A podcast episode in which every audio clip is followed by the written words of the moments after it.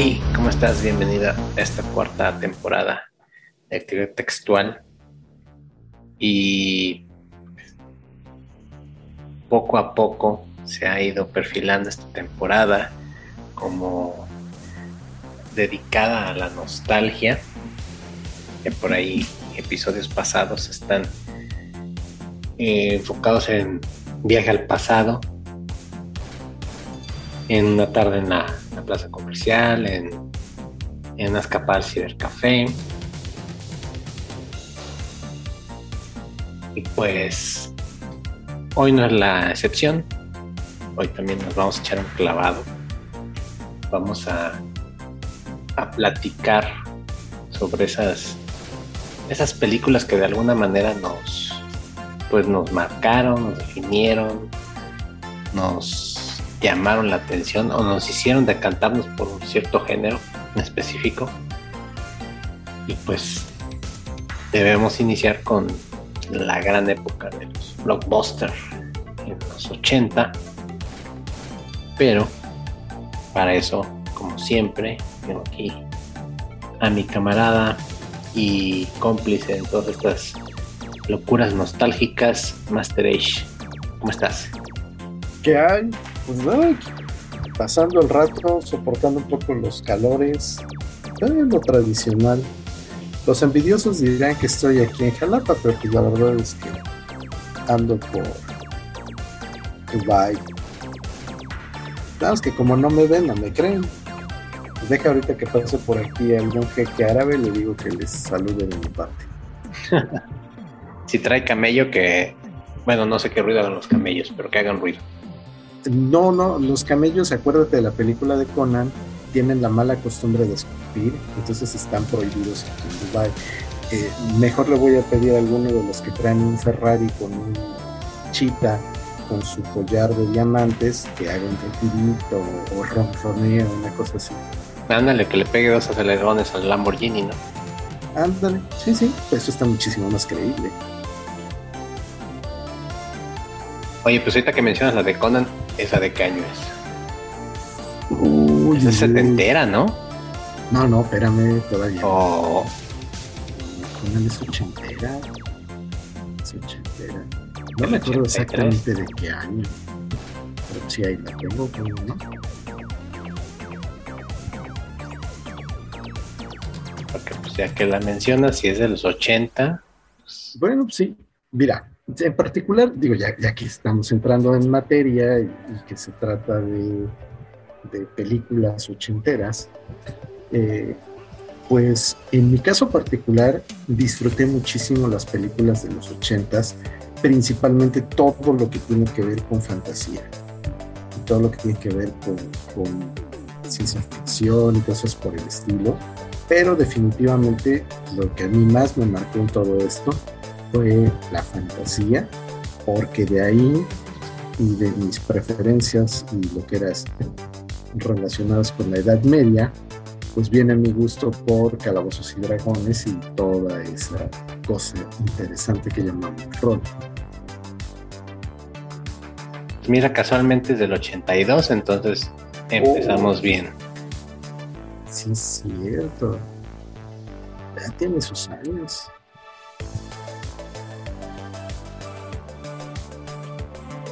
Cuando... Bueno, a mí me llama mucho la atención esta película, principalmente porque, si no me equivoco, eh, nuestro querido Governator, Arnold Schwarzenegger, creo que nada más tiene como tres líneas, ¿no? En toda la película. o sea, no habla, se la pasa repartiendo espadas y matando gente, pero no habla. Es, es, es, muy chistoso. Cuando la volví a ver me llamó la atención esa, la falta de diálogos de nuestro Gobernator. Pero sí, un, peliculón. Y mira, yo creo que, que esa es una película que definió muchas cosas. En principio, estamos hablando de un personaje icónico que fue traído directamente de los cómics al cine. Y no olvidemos que eh, realmente Conan empieza en libros escritos por Robert E. Howard, que por cierto es parte del círculo de Lovecraft. Y que se dice también con fundada razón que algunas de las criaturas que aparecen en el universo de Conan pues son primigenios de esos de los que hablaba Lovecraft. La otra cosa muy importante con esta película, pues es que pongan a quien pongan, todos nosotros seguiremos pensando que Arnold, muchas letras, como le dice un cuate, es y será Conan. Así como Linda Carter es y será la Mujer Maravilla. Sí, de esos papeles a, a medida, ¿no? Sí. Yo creo que si no hubiera hecho Terminator, este sería su personaje icónico. Sí, coincidimos, coincidimos efectivamente, porque también lo que nos trajo la década de los ochentas con respecto de la ciencia ficción, pues fue empezar a volarnos la cabeza una a una las películas. O sea, ahí tenemos cosas tan inocentes, llamémoslo, como Cazafantasmas del 84. Tenemos Volver al Futuro del 85. Y luego nos vamos con cosas como ¿qué te gusta? Eh, la película de Star Trek, por ejemplo, la de 86. Creo que esa ya era como la tercera o cuarta. Y bueno, también en, en, los ah. 80 está el regreso del Jedi en el 85, 83. No, 83. Bueno, acá llegó el 85. Sí, aquí, aquí yo quiero hacer la aclaración para nuestro radio. Iba a decir escuchas, pero no escuchas más este, más novatos, más juveniles, que bueno, aquí en México, pues los estrenos nos llegan algo tarde entonces siempre había una gran diferencia de, del año en que salieron a cuando ya la veíamos aquí en el cine. Y más en nuestra ciudad, ¿no? Que pues era una ciudad alejada de la capital, de la Ciudad de México. Entonces pues todavía tardaban más. Estamos hablando de que había diferencias inclusive hasta de dos, tres años, ¿no? Ajá, efectivamente, porque te digo, tan solo el episodio 6, que oficialmente en Estados Unidos salió en el 83, yo debo haber estado como en cuarto, en quinto de primaria, por aquí del 85, cuando la vi. O sea que pues por lo menos dos años tarde sí llegó. Sí, fácil, fácil, fácil. Y por eso yo creo que muchas de las, las películas de las que vamos a hablar hoy, pues ya las vimos en la tele. Ya no nos tocó verlas en el cine, ya la mayoría eran repeticiones. Nos tenemos que chutar porque no había otra cosa que ver en la tele. Sí, porque habrán ustedes de saber que antes no había streaming. Sí, los Sí. de streaming son algo tremendamente nuevo. Estamos hablando de que tendrán que te gusta ni 10 años. Ajá, más o menos por ahí.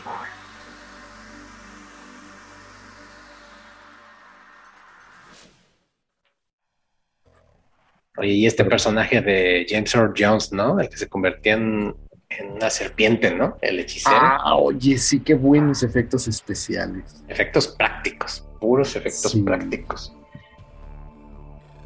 Muy bueno. Y bueno, también la otra cosa que decía yo es que Conan fue de las películas que le abrieron las puertas al género de la espada y, y la magia, el famoso Sword and Sorcery. Porque después de eso también tuvimos eh, Verdugo de Dragones, como la conocimos aquí en México, que se llama originalmente Dragon Slayer. Es una película distribuida por Buenavista, Buenavista la misma que distribuye todo lo de Disney, pero no fue una película de Disney. Una película, no me acuerdo de qué estudio, pero muy buena, muy buena. Tenía ahí unos toquecitos de, diríamos hoy en día, tenía, tenía unos easter eggs que hacían referencia a la Dragonlance de Calabozos y Dragones. Oye, yo también quería hacer la este, pues, la anotación que Conan, pues, es el, el, ¿cómo se llama? El arquetipo, lo que dio, dio pie a, nuestro querido He-Man, que obviamente por problemas de derechos y que no pudieron ahí negociar que se comercializara la figura de Conan, pues decidieron hacer una por cuenta propia y salió lo que conocemos ahora como Masters of the Universe. Efectivamente, mucho tiene que ver el famoso asunto de los derechos de autor. Más que obviamente con He-Man, pues ya hubo una mezcla así de tecnología y magia, cuando pues con Conan era básicamente fantasía pura y llana. Sí, sí, eso es muy cierto. Bueno, de las películas que son ochenterísimas, que ya dijimos están las dos de la primera trilogía de Star Wars, el episodio 5, el Imperio contraataca, que es del 80, y el regreso del Jedi del 83. También tenemos eh, algunas otras que son, son icónicas, como por ejemplo las de Volver al Futuro, que también son ciencia ficción. La primera es de qué año? Del 85. 85.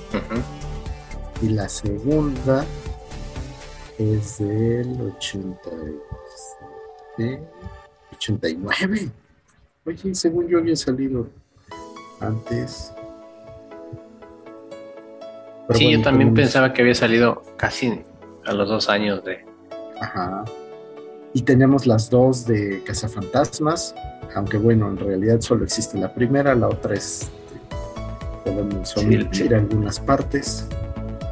Sí, la otra fue un este un, video que se coló por ahí en los cines.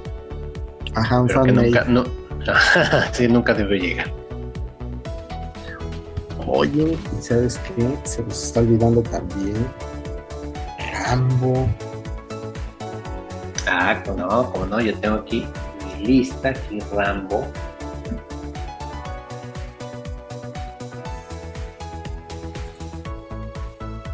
Esa también es súper icónica para, para Stallone.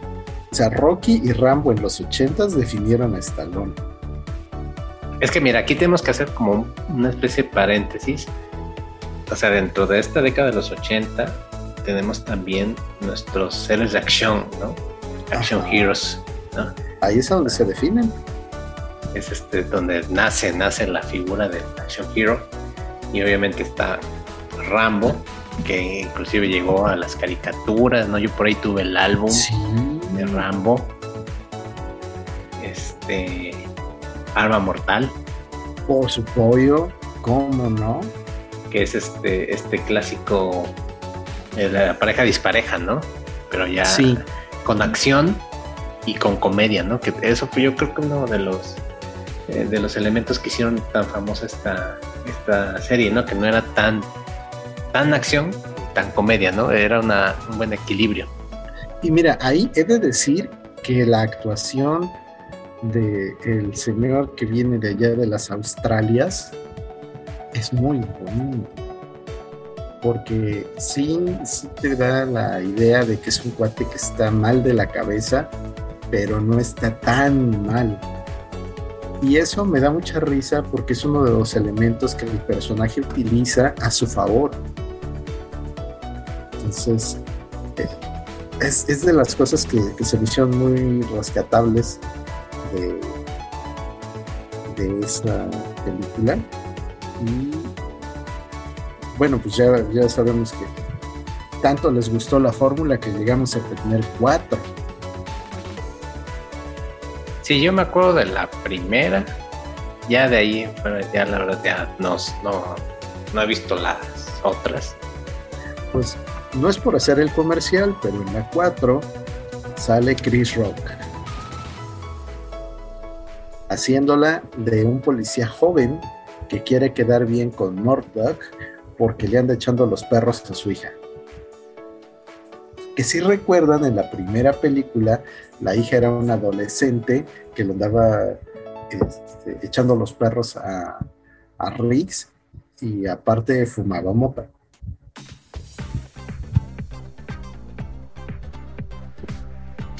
Y ahí también en ese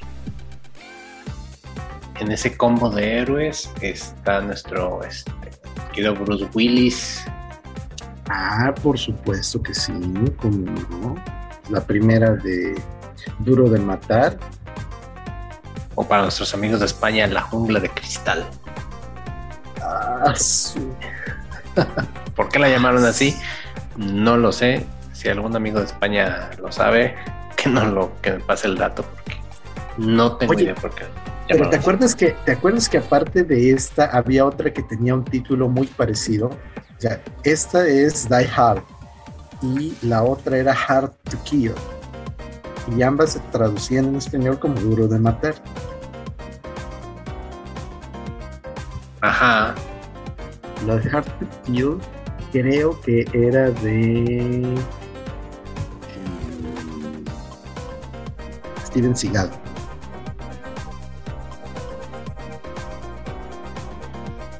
¿Cómo se llamaba el detective de que hacía Bruce Willis? No me acuerdo, pero se apellidaba, creo que Gennaro.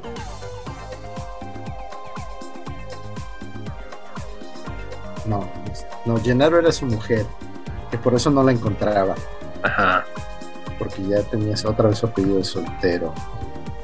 John McClane. McLean, sí es cierto.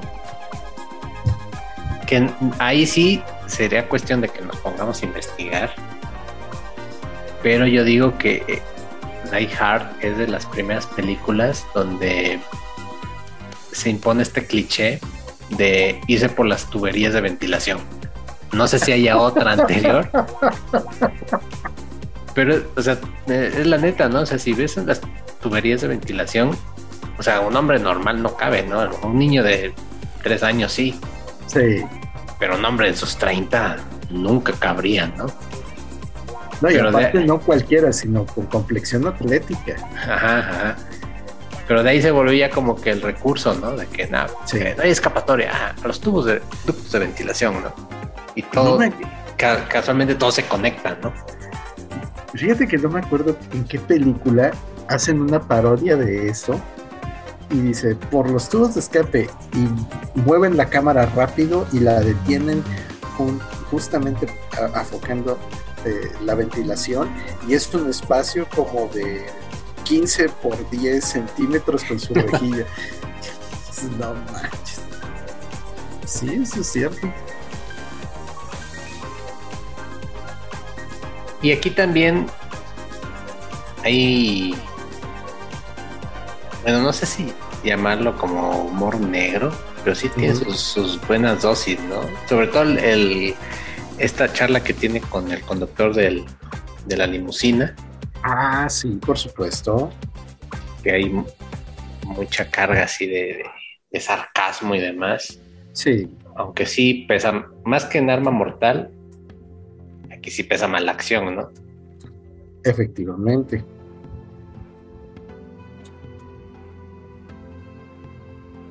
Y ahorita quiero, quiero acordarme cómo se llamaba el malo. El malo. Gruber. Gruber. De hecho, fíjate que hay una cosa simpática que eh, Precinto 99, que es una, una serie de comedia, el protagonista tiene una fijación con Duro de Matar y sacan un montón de, de chistes y de, de datos y cosas similares precisamente por eso. Ah, sería una checarlo. Sí, está, está chido. Y ya me acordé por qué me acordaba yo de Hard Kill. Sí es de Steven Seagal, pero realmente eso no es por lo que yo me acordaba. Yo me acordaba porque había una mujer muy, pero muy guapa. Y era nada más y nada menos que la chica de rojo, Kelly LeBrock. ¿Poco? Sí. De hecho, esa película es un intento por hacer Punisher. Porque él es un policía, está en su casa, llegan y lo matan, lo dan por muerto y ya después él va a vengarse. Oye, valdría la pena revisitarla, ¿eh? Sí, sí, sí, como no, con todo gusto. Fíjate que no, Está no, no sé, no sé en otros países. Sea que Steven Seagal sí pegó. Yo creo que más con Nico, o sea, fue la que más sonó. Pero pues no llegó al mismo nivel de Bruce Willis, ¿no? De Mel Gibson, de Stallone, de Schwarzenegger, ¿no? Como que era de los héroes de acción, pero como de gama media, ¿no?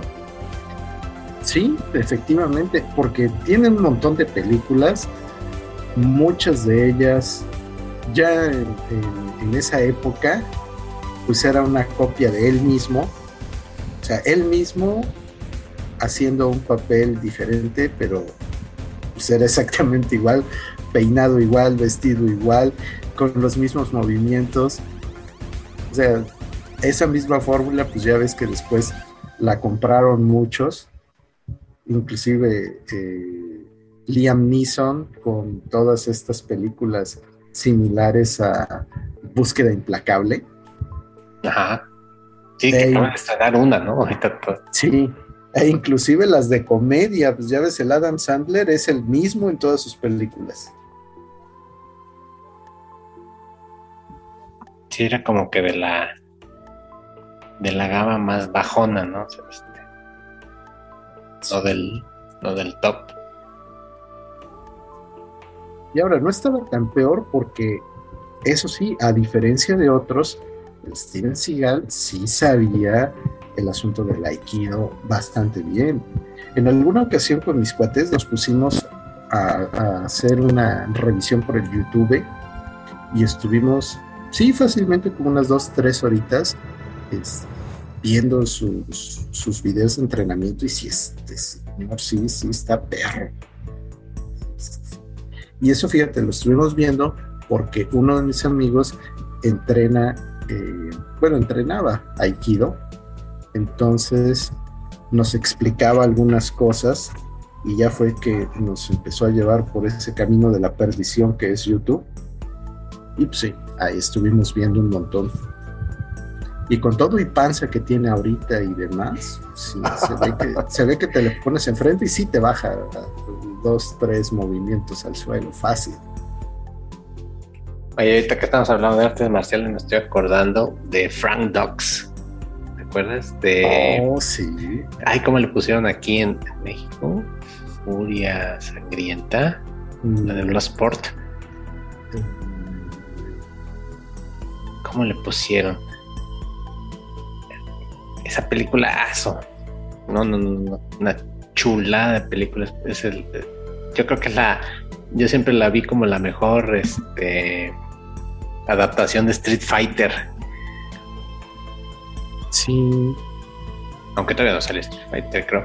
Pero sí, este, este, este torneo mundial, ¿no? Donde salían diferentes artes marciales, ¿no? Me acuerdo que había un sumo, un, este, una especie de luchador africano, ¿no? Que tenía Sí. técnicas de serpiente, de mono, de tigre, ¿no? Ajá. Pues el, el oponente principal de Van Damme en esa película, pues es un practicante de Muay Thai Ajá, sí, que, que era el malo de, de muchas películas, ¿no? de Siempre- muchas películas. Hay una película en la que la hace de bueno. ¿eh? Kung Pao, ¿no? ¿No era Kung Pao? Eh, no me acuerdo. Algo así, ¿no? Bueno, pero eh, nosotros aquí en México la conocimos como Contacto Sangriento, Contacto sangriento, ¿cierto? que la parodian en, En Hot Shots 2. en Hot Shots, exactamente, que, que se ponen el, Panditas, el ¿no? mecate, el mecate en las, en las en los puños, luego lo pasan por miel y luego lo ponen en, eh, Banditas y, y media. no es moscada, creo, ¿no? Sí, una cosa así. La presa de contacto sangriento, neta, las veces que la he encontrado así en la televisión, me la, me la chuto otra vez porque peliculón, peliculón. Sí. Está bueno, chida porque tiene así poca historia así al principio de cómo lo persiguen a Fran Dogs Ajá. y de ahí directamente a los trancazos, ¿no? Sí. La parte que a mí más me gusta de esa película es al final, cuando te pasan todas las estadísticas de- del verdadero Frank Dux. Y dices, órale. Así que tenía la patada más rápida, ¿no? Y el Sí. knockout más rápido, ¿no? En el, ¿Cómo se llama el torneo este? No me acuerdo cómo se llama el torneo. Por ahí después salió Contacto Sangriento 2, pero obviamente Ah, son, de, son de esos, de esos este, aprovecharse de la franquicia para poner otra película que nada que ver. Pero bueno, ahí apareció. Pero Contacto Sangriento, si pueden, yo creo que hasta la tenía en DVD, si no mal recuerdo. Pues si puedan, veanla, neta es. No sé si, si Street Fighter, a lo mejor fue mi fantasía infantil, pero este, yo siempre pensé que era- tenía algo que ver con el universo Street Fighter, de este torneo mundial de artes marciales. No sé si te acuerdas, creo que ese ya salió en, los 90 de Quest, también con Van Damme, No, de Cuesta es también ochentera. también, porque Sí. era exactamente lo mismo. ¿Te acuerdas que hasta salió un torero, Ajá. un este, como un bárbaro, ¿no? Era exactamente lo mismo, nada más que se ve que ahí tenía un poquito más de presupuesto, pero no se iguala a, a Contacto Sangriento. Quest. Ah, no, no es cierto, la estoy confundiendo. Esa sí es de los noventas, tienes toda la razón. Sí, ya ves, ya ves, ya ves. Sí, Sí, la búsqueda sí, le pusieron aquí en los- Ajá, es que yo lo estaba confundiendo porque hay una película muy parecida, pero no es con Van Damme. No me acuerdo cómo, cómo se llama el actor, pero igual se trata de que llegan a un lugar de Asia, el tipo lo ponen a pelear y resulta que es mejor que los asiáticos. Sí, porque hay que recordar que los años 80 pues fue la, la época de los héroes de acción, de las artes marciales, de los ninjas, ¿no? Los Ninja Warrior, ¿te acuerdas? Como no, pues está el, el Ninja americano. ninja americano con el famoso Michael Dudikoff. que esas también creo que hay como 10 nin- ninja americano. Mira, ya cuando en la segunda o en la tercera empezaron a sacar ninjas de colores, dije, gracias. Yo soy un gran fanático del, del ninja, pero, pero no, gracias. Sí, ya no sabía si eran los Power Rangers o, o qué, ¿no? Sí.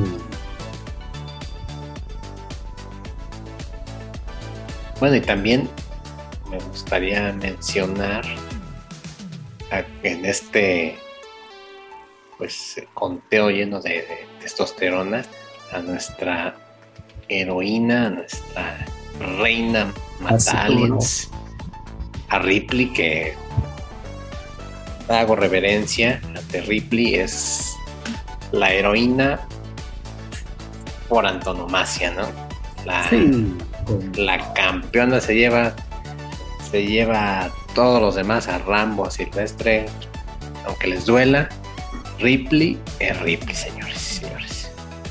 Fíjate que el otro día, que no me acuerdo en dónde, estaban alegando al respecto de que no hay figuras de mujeres empoderadas y similares en las películas, y alguien tuvo a bien sacar el listado. ¿Cómo no? Mira, aquí está la princesa Leia, está Ripley, está esto, está aquello.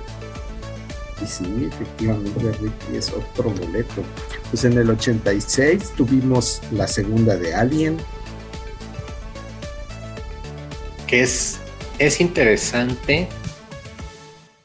Me, me gusta este este giro que se le dio a la secuela. Obviamente el, el primer Alien es pues un horror espacial, claustrofóbico.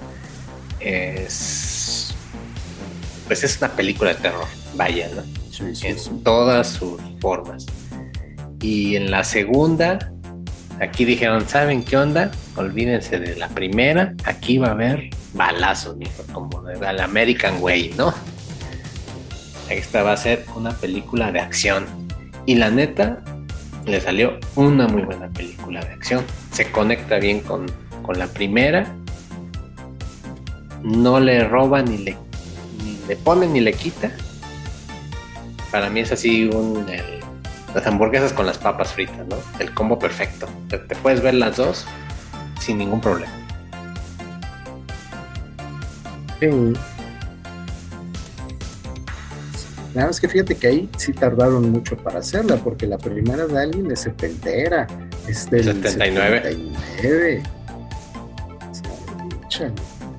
sí, también para, para su momento fue un, una cosa muy innovadora, sobre todo por los efectos prácticos.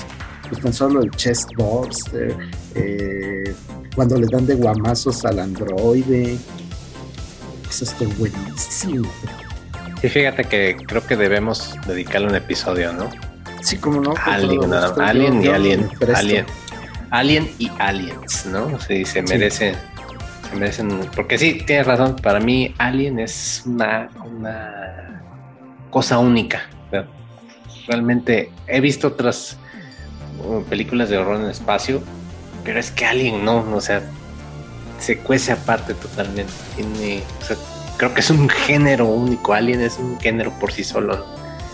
Habría que analizar y te los prometemos que vamos a sacar un episodio dedicado a, a, estas dos películas para, para saber más. Que sí, hay, hay mucho, mucho rascar, pero eh, lo principal que yo quería mencionar Ripley, porque neta que siempre que la veo trepada en el tractor, ¿no? Lista para agarrarse con la reina.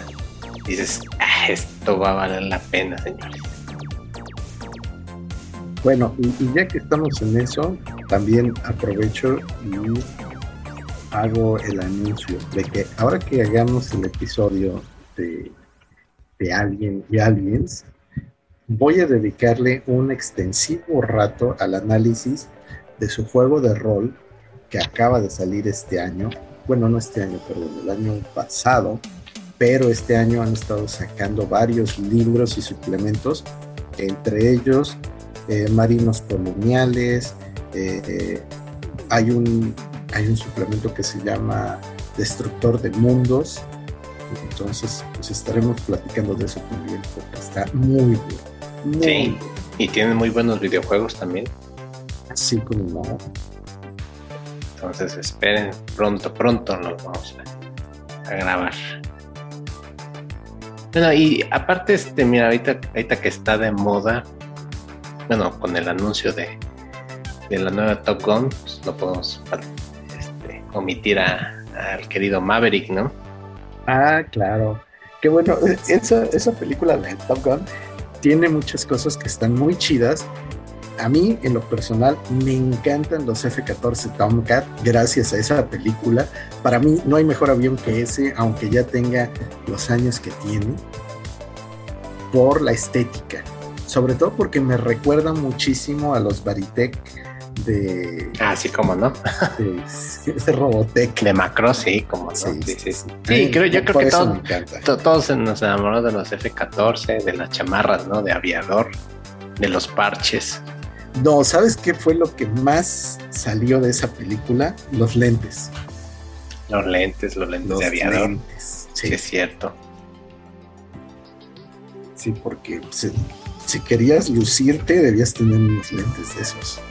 Yo, yo me acuerdo que inclusive cuando salió la película, la revista Popular Mechanics, Mecánica Popular, sacó un especial del F-14 y yo me compré ese, cuando lo vi en el puesto de revistas y casi lo arrebaté así del estante porque ah, tenía que ser mío. Y sí, o sea, obviamente ahí venían todas las especificaciones, los planos, ¿no? Todo lo que cargaba, ¿no? El rendimiento de combustible, ¿no? Tope de velocidad, no, hombre, era una chulada, chulada este, ese. No lástima que ya no lo tengo, pero sí fue, fue muy chido, ¿no? Enterarse de, pues todo lo que cargaba un, un avión de caza de esos años. Sí. Sí, sí, muy bueno. Ah, bueno, ya que estamos metiéndonos al rollo este de, la guerra, pues recordemos que también en los ochentas, aparte de que ya mencionamos a Rambo, tenemos eh, las películas vietnamitas, como Buenos Días Vietnam, que es del 87. Tenemos también la de... Ay, ¿cómo se llama? Platón. Sí, sí, sí. de Oliver Stone, ¿no? Ajá, ese es del 86. Pero yo de la que me quería acordar era de la de Tom Cruise, precisamente, que es la de Nacido el 4 de julio. Ese es del 89. Ah, sí, sí, sí, sí, sí. Ah, película muy cruda. Yo recuerdo la vez que la vi, pues creo que sí estaba yo, no sé si en la secu, pero sí, en una película difícil de ver, ¿no? Por todo lo que implicaba, porque bueno, venías con esta idea, ¿no? De Maverick, del héroe, pues, galán, ¿no? Todo lo puede. Sí. Y, y, aquí, nacido el 4 de julio, pues te muestra esa, esa otra cara, ¿no? De, los estragos que puede provocar la guerra, ¿no? Oye, y ya ves que también en estos tiempos pues salieron otras tantas películas de la misma temática. Y yo no sé por qué, pero la mayoría de las que salieron hacían referencia a la guerra de Vietnam. Pues yo, yo quiero pensar que pues muchos de los jóvenes que vivieron esa, esa guerra, que estuvieron pues forzados a ir allá o que protestaron en contra de, pues al momento que salió el nacido 4 de julio, pues ya estaban grandes, ¿no? Tal vez algunos escritores o productores por ahí, ¿no? Ya estaban con bastante experiencia en el tema y decidieron ponerlo a ahí en las pantallas, ¿no? Sí. Como Apocalypse Now, ¿no? Creo que también es de los 70. Sí, efectivamente Apocalypse Now es de los 70, pero en los 80 tenemos Full Metal Jacket de Kubrick. ¿Qué pero le pones a esa? Muchos icónicos personajes y sobre todo algunos cuantos clichés visuales vienen de ahí. Sí, yo creo que muchas películas de guerra robaron de Full Metal Jacket. Sí pues tan solo el, típico comandante que llega y los atosiga. O sea, eh, eso es, una constante, pero yo creo que estos cuates en, en, esta película lo hacen lo hacen que tenga más, más sentido. Y me llama la atención que ahorita menciones el tema de Vietnam porque, bueno, estamos hablando de la década de los 80 donde la Guerra Fría está en su apogeo. Sí. Y pues ya ves que todos los enemigos eran los rusos, ¿no? Sí, efectivamente. Inclusive este... ¿Cuál es la de Rocky? ¿La 3? Rocky, la 3 es la... Sí, la 3, ¿no? Cuando pelea contra Drago. La 4. La 4. La 4 es contra Dragon. Contra Iván Dragon, ¿no? Que era este el clash de, de naciones, ¿no? Estados Unidos y Rusia, ¿no? Yo tengo súper grabada la, la, escena de, de Rocky Balboa entrenando, ¿no? En la naturaleza. Sí. Este, en una cabaña, ¿no? En las montañas y este. Iván Dragon en un laboratorio de última tecnología, ¿no? Y le están inyectando este pues hay sustancias no muy legales, ¿no? Y lleno de aparatos, ¿no? Y este ¿no? Y sí, todo potente, ¿no? O sea, es la escena que así. Pienso en Iván Drago, en Rocky, y digo, esa, es la escena, ¿no? Sí, eso todavía fue bastante decente porque tenía todavía unos cuantos guiños hacia las primeras películas y eso se me hizo también muy muy bueno. Ya de ahí en adelante decayó la franquicia hasta Creed, que la medio levantó. Ajá, Creed, me acuerdo que la vi.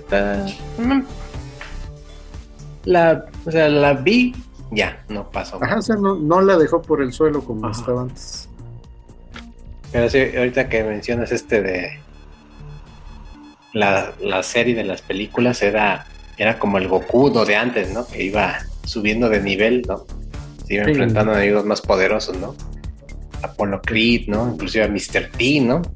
Ah, esa, esa es la 3 y me da una flojera indescriptible porque fíjate que para mí Mr. T es un personaje simpático, está chido, yo lo recuerdo mucho de, de A-Team, de los magníficos. Ajá. Y estaba bien hasta ahí, pero así como lo pusieron en esa película, todo fanfarrón, todo, no sé, me da, me da flojera.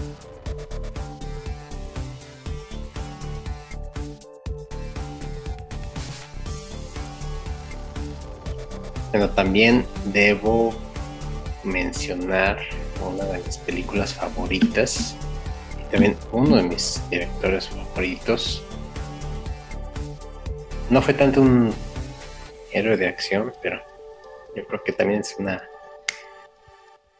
pues una, una obra que marcó en muchos ámbitos y pues estoy hablando nada más y nada menos que pues, de Robocop, ¿no? De Oh, joven. Que es una, una pieza para mí, es ciencia ficción, es, es que más este. Mira, una de las cosas que tiene Robocop y que yo creo que es de los elementos centrales es ese sentido del humor negrísimo, negrísimo, ni te das cuenta y te lo pasan ahí. O sea, me, acuerdo mucho de ese comercial en donde te decían que ahora que ya no tenemos la capa de ozono, te recordamos que debes utilizar tu bloqueador y nosotros tenemos el mejor y la gente se ve toda azul. está genial, está genial eso y, sobre todo la crítica que hacen hacia, hacia la privatización. El capitalismo. Sí, sí, y cómo muchas de estas cosas pueden parecer tan bonitas, pero si le das el giro más realista, ya no quedan para nada bonitas. Sí, yo creo que la, la, OCP, eh, la OCP, ¿no? No, no, Omnicorp, ¿no? Omnicorp este, yo creo que fue el, precursor de Disney, ¿no? Porque absorbió todo lo que podía absorber. No, el precursor de Disney es la cosa, la mancha voraz. bueno, pero la mancha voraz al menos daba risa. Disney ya no da risa. Pero sí, Robocop, Robocop esa, esa sátira social, esa... Oye, y, y ahorita estoy pensando en, en todas las escenas y la neta, o sea, cuando yo la vi, yo estaba en la primaria. Y yo creo que ahorita, ahorita si se la pasan a algún niño, o sea, la prohibirían, ¿no? Que quemarían las, los rollos de películas si la pasaran ahorita en 2022. Porque, por ejemplo, la escena donde ejecutan a Morphy, este, la persecución en la este, depósitos químicos, este ¿Qué otra escena pues tiene, tiene, tiene, una muy, muy buena dosis de violencia. Sí, ahí no, no hay mucho como para dónde hacerse. Sí, aparte no era así como esta violencia velada, ¿no? Como que no, se era de frente, ¿no? O sea, que te la ponían en... Es que eso es... Yo creo que fue parte de lo que me impactó en esa película, ¿no? El, en estas escenas que te estaban pasando en tele abierta, ¿no? Yo creo que nadie se puso a revisar la película. Que no es un robot con pistola, póngase a la hora de los niños, a las 4 de la tarde, ¿no?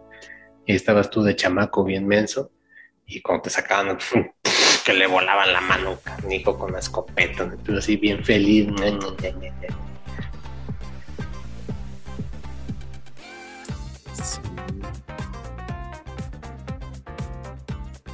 Que ahí también la otra cosa que, que ayuda mucho a Robocop es el hecho de que te pone las cosas muy claritas. O sea, Robocop se rige por tres principios y esos principios son los que los que lo hacen ser como es que eso es lo que me gusta de la parte de Robocop 2, donde ya le meten más directivas y entonces su comportamiento ya cambia radicalmente. ¿Tú sientes que la 2 fue una buena secuela? Mm, no te podría decir tanto así. O sea, dejémoslo en que está aceptable. Porque no aporta mucho, pero eh, pues mantiene las cosas en un cierto nivel de continuidad. Que es la parte que se pierde un poco ya en, la 3. No hablemos de la 3, por favor. No hablemos de la 3 porque me va a empezar a dar gastritis. No tengo aquí un sol. No hablemos de cosas feas. Digamos que nada más hubo dos. Fincamos por un momento que nada más hubo dos. Oye, pero si te fijas en la primera, realmente no hay un final feliz. O sea, no, es, no, el bien no vence al mal. Al contrario, el mal prevalece, el, el, interés de la Omnicorp gana, ¿no? Es un final pues amargo porque pues al final de cuentas Robocop tiene que obedecer porque es un producto, ¿no? Sí, sí, sí, sí. Precisamente esta es una de las cosas que también creo que dulcifica el final. O sea, esa, esa frase matadora de ¿quién eres? Yo soy Morph pero me llama Y mira, a reserva de que también creo que, aquí van a salir muchos capítulos nuevos, pero creo que también Robocop se merece el suyo. No sé, lo corregiré, si ese final se lo agregaron porque decían que era muy crudo, que acabara así. Pero eso se los prometo para el episodio especial de, de Robocop y de Joven, porque en lo que es este Robocop y este Starship Troopers, así tan súper conectadas y se merecen, se merecen su, su, análisis. Oye, nada más para, para no dejarlo, ahorita que estábamos hablando de la de la crudeza y la violencia y otras tantas cosas similares, eh, se supone que oficialmente la película en Estados Unidos quedó con eh, clasificación R. Pues sí, yo creo que sí. ¿cómo llegó aquí el horario familiar? No, lo sé. yo creo que muchos de los problemas mentales que tenemos los adultos de ahora es por todas las cosas que vimos en la tele. Que nadie se ponía, se tomaba la molestia de, de clasificarlas y ver esto es para niños, ¿no? Porque, tío, podías ver Robocop a las 4 de la tarde, podías ver este. Sí. O sea, por ejemplo, Gremlins, o sea, te la pasan en Navidad, ¿no? Y una película, pues totalmente antinavideña, ¿no? Y con un humor bien difícil. Por ahí chequen nuestro episodio de los Gremlins, ahí se van a se van a enterar de, de, todos estos datos porque es una película un poquito oscura, ¿no? Para digo, o sea, porque siempre pensaban, viendo a Gizmo, es una película para niños. Y no, Gremlins no es para niños. Muy cierto. Yo quiero regresar un poquito a la fantasía para no llenarnos tanto de, testosterona y de músculos y de sudor y de balas. Y quiero mencionar dos. A ver. ¿Qué tal te caen? Historia sin fin y Labyrinth. Uy, uy, uy. Espérame. Le sumamos, como dicen en el tianguis, y le ponemos otro y otro. Échale el cristal encantado. Híjole, nada, la acabas de mencionar una trilogía. Trilogía fantástica.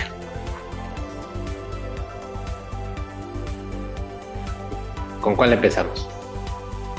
La historia sin fin, por favor. El librazo de Michael Ende. Híjole, mira, eh, cuando fue? En diciembre volví a leer el, libro y neta que lloré al final. Qué bonito. la, peli, qué bonito. la peli se queda corta. Sí, sí, sí. La, la película está bonita. Si pueden, verla, si les gusta la fantasía. Está chida. Pero es 10% del libro. Y ahí sí, de veras de corazón, lean, lean el libro, porque es un viaje inimaginable. No, no, no les voy a contar nada. Pongan sus manos en ese libro y se van a dar cuenta que la, película sí le, sí le hizo justicia, al menos en ese cachito, ese 10% que menciono. Sí condensó bien esa parte, pero híjole, se quedó lo más chido afuera. Pero bueno, podemos rescatar este pues, a Falcor, a este ahí cómo se llaman los duendecitos bueno las esfinges este Atreyu la princesa. La princesa la princesa sin nombre fíjate que esa tampoco se me hace una película infantil como la pusieron porque realmente todo lo que te menciona y todo el trasfondo que eso tiene, te da para que la cabeza te esté girando un buen rato. Sí, tiene un trasfondo filosófico, o sea, al hablar de la nada, pues sí es un concepto ya de por sí difícil y abstracto como para plasmarlo en una película.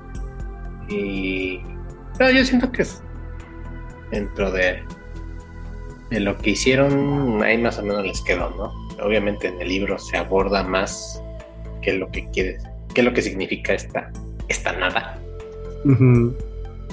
Pero pues al menos cumple, ¿no? Yo siento que, cumple, te, la pasas chido, ¿no? o sea, no es una película así lenta, este, te dice lo que te tienen que decir y, y también los efectos prácticos están están, muy, muy chidos. Y el tema, el tema musical. Oye, sí. La música es, es algo que le ayuda muchísimo. No me acuerdo de quién es. ¿Tú te acuerdas? ¿Quién la canta? No, no, no. ¿Conoces Crystal Castles? Algo así. No, no, no tengo el dato, la verdad. Les mentiría si te digo quién, quién la canta. Pero era, era alguien famoso también.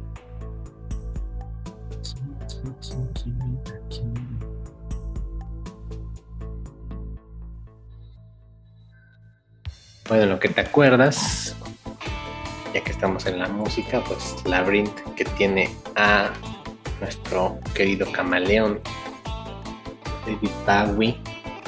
Está en este viaje, ¿va? es una esta, esta aventura un poquito por momentos lo siento también como un poquito oscura como para los niños sí tiene así unos detalles medios escabrosos creo que también el reflejo de su época no que no, no, estaba todo tan, tan edulcorado no lo que te lo mostraban más más recio, vaya.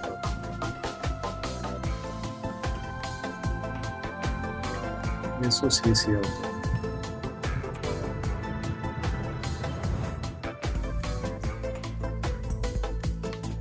Oye, ¿cómo se llama? Perdón, este, ¿cómo se llama esta donde salió Tom Cruise que también era de fantasía? Legend. Legend. Legend. su primera película. Y de hecho, la chica que sale ahí de protagónica es su primera esposa. En esa película como que quedó ahí olvidada, ¿no? Ah, pero también ahí el, el efecto del maquillaje de Tim Curry como el demonio. Ah, no, mi abuela. Sí, yo creo que se recuerda más ese, ese personaje que la misma película, ¿no? O sea, yo lo he visto en muchos, este, en muchos videos, en muchas este, páginas, pero no se, no se dice que es el Legend, ¿no? Ya cuando dices, ah, es el, o sea, inclusive le ponen así como la, figura diabólica por excelencia, pues, es el Legend.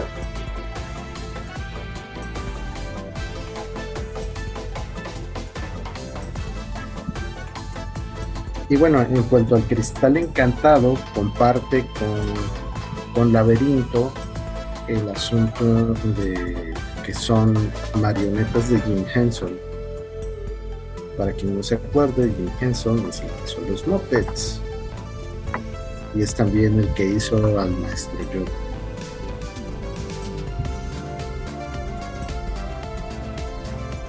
Sí, a mí me gusta mucho Sir Didymus es este, mi personaje favorito de, de Labyrinth. Y todo este. Y el pueblito, ¿no? Donde. Ah, sí. Donde llegan. Y. Ah, ya no me acuerdo cómo se llama. Esta especie de Sasquatch, ¿no? El que invocaba las piedras. Ah, sí. Tiene un nombre raro. Ajá. Ese. ese pues. Bueno, más que. Más que. Puppet era disfraz completo, ¿no? Sí, era, tipo botarga. Ajá. Ya sé que voy a sonar como disco rayado, pero el juego de rol del laberinto una chulada, súper sencillo. En español lo editó no solo Rol, lo sacó finales de 2020, principios de 2021, me hice del niño y una de las cosas que tiene muy, muy agradable ese librito es que viene con un hueco en donde puedes poner los dados. Porque eso fue lo primero que a mí me sorprendió, que cuando yo leí la descripción de qué traía el paquete, dice, y dos dados.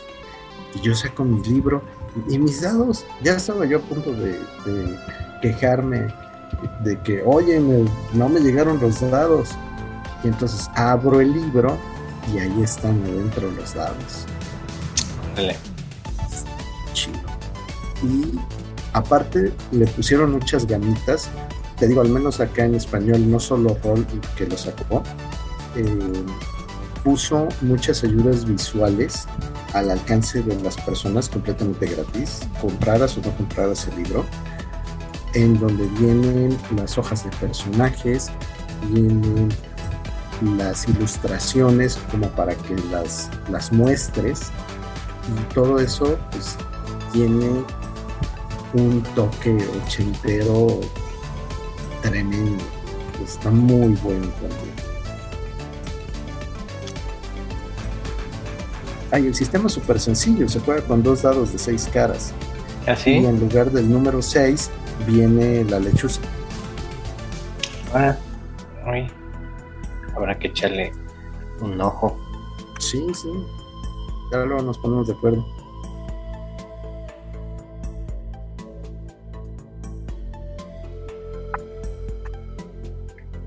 Quiero mencionar otra. Bueno, quería hablar de las películas de terror, pero fíjate que no hay una de los 80 que a mí me, me llame más la atención o que me haya marcado. O sea, sí recuerdo mucho todas las de habían acá en Infierno, las de Viernes 13, Halloween. Este, realmente yo no era muy fan de esas películas, no me gustaban. eh, admito que pues son, son importantes, ¿no? Para, para el cine por todo lo, lo, que presentaron y pues los personajes que nos dejaron. Pero tú tienes alguna película ochentera de terror entre tus favoritas? Pues la primera de Viernes 13. Esa en particular tiene mi preferencia porque no debió haber habido otra película después de esa. O sea, cuando la hicieron, la hicieron bien. De hecho, estaba yo leyendo hace poquito que eh, originalmente no iba a salir Jason. Pero de última, de último momento se, le ocurrió a, creo que el cuate que hacía la fotografía o alguien ahí del staff, les dijo, oigan, ¿y por qué no metemos aquí esto, esto y aquello, ya que tenemos como que nos sobró este maquillaje y demás? Ah, pues sí, vamos a probar a ver qué pasa. ¿Y se quedó? Vale, en dato.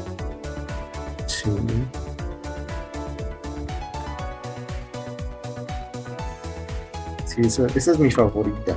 Y de ahí eh, uno de mis personajes también favoritos de las películas de terror ochenteras pues es Freddy Krueger.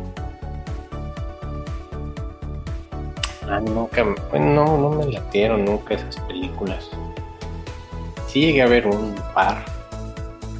Me acuerdo mucho de la de la escena inicial de Halloween, ¿no? Cuando está el niño con la máscara.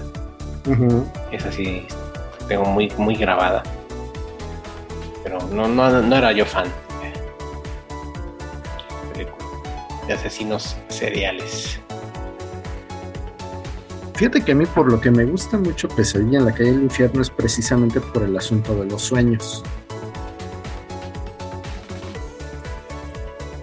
E, eso se me hizo un giro interesante en las películas de terror. Porque los los antagonistas normalmente eran cosas más, llamémoslas, entrecomillado mundano.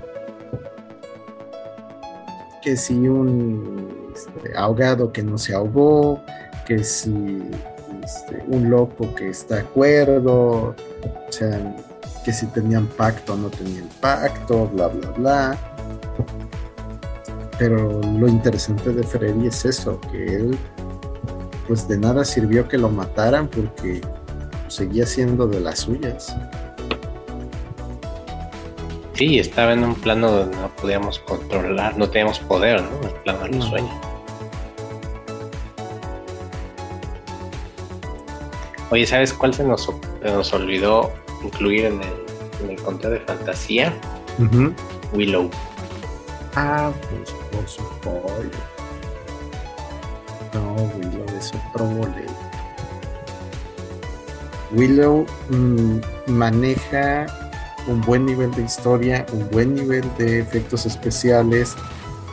E, está hecha por la industria Light and Magic, en esa parte. tiene a Matt Martigan, que es también un personaje icónico, con todo el que lo interpretó Val Kilmer. Pero sí, en, sí el personaje es muy chido. no, se, no se te hace como Matt Martin era como una especie de Jack Sparrow de esos tiempos. Pues sí, más o menos, porque es que era el héroe que no es tan heroico. El héroe que no quiere ser héroe, ¿no? Ajá. Eso, eso es también parte de lo que le da su personalidad interesante y muy muy bueno el videojuego. ¿Cómo me gusta ese videojuego? Ah, el arcade, sí, como no. Que podías este, intercambiar, ¿no? Personajes. Dependiendo de qué escena jugabas, cuál era tu personaje. Había una en la que jugabas con Willow, en otra con Matt Martigan, en otra con Sonja, en otra jugabas con. Ay, no me acuerdo cómo se llama otra persona pero sí, está muy, muy chido. Difícil con ganas, pero muy chido. Cuando llegó a mis manos en, en el emulador, fui feliz.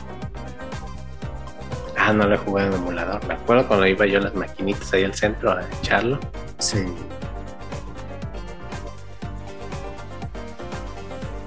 Oye, ahorita me estoy acordando de otra. No sé cómo le pusieron aquí. De El viaje fantástico, algo así. Ah, sí, sí, ya sé cuál es la que dices, la que se miniaturizan. En la nave, ajá, ajá. Sí. El viaje, insólito. Viaje insólito. Sí, sí, sí, está bien eso. Muy buena. Remake de una película de por ahí de la década de los 50, los 60, ¿no? una, unos científicos logran este, reducir su nave para introducirse al cuerpo de un, de un ser humano. La verdad no me acuerdo por qué se tenían que meter al cuerpo de esta persona. Ah, no se lo inyectaban, ¿no? Sí. Por error.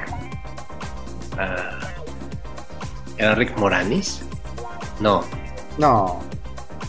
No, el protagonista de de esta era un cuate de cabello rizado, así ochenteroso, que parecía todo nerd. Ah, pues era Martin Short. Y el muchacho Chicho era Dennis Quaid. Dennis Quaid, ajá. Salía ahí como la muchacha en cuestión, Meg Ryan. Sí, también esa, esa me acuerdo que era recurrente en, la, en el canal 5. Sí.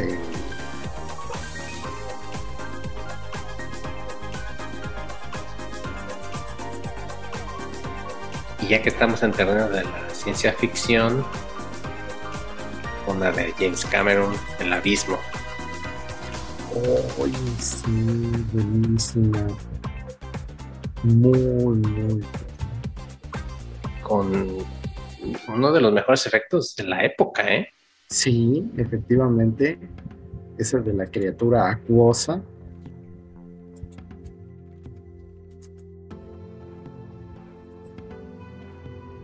Aunque lo pienso ahorita y bueno,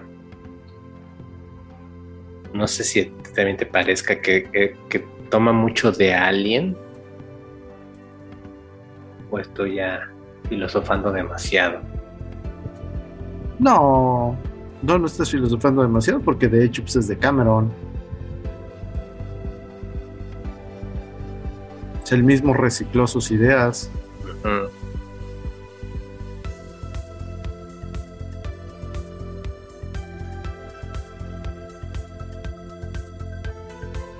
Ah, y cómo olvidar, este querida, coger a los niños. Estamos hablando de reducir. Con, Rick Moranis. Con Rick Moranis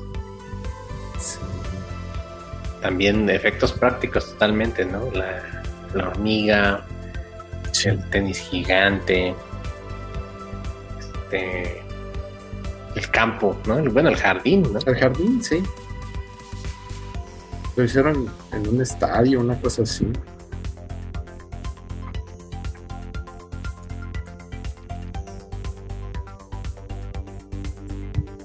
Oye, ¿sabes qué? También de esta época era la de, bueno, no de esta, sino un poquito más para atrás, encuentros cercanos del tercer tipo. ¿Cómo no?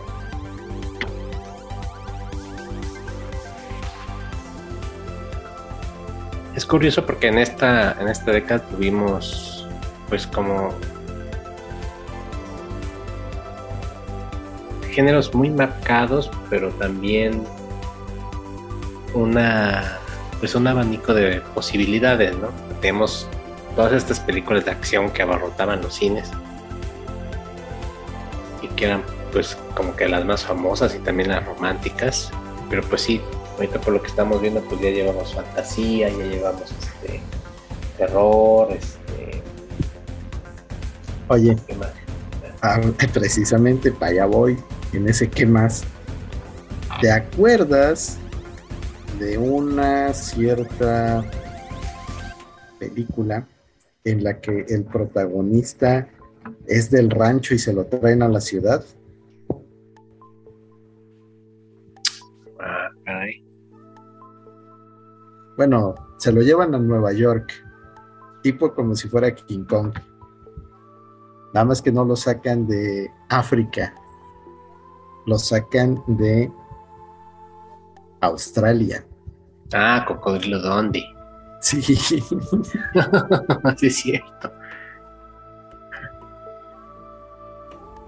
Es una película divertida.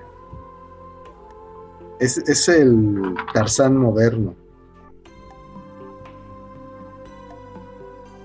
Sí, era como este choque de culturas, ¿no? Porque Ajá. en, en esos tiempos, pues el cliché que de Australia era así la es un lugar inhóspito, ¿no? Salvaje, ¿no? Entonces estaban este casándose y cazando, ¿no? Sí.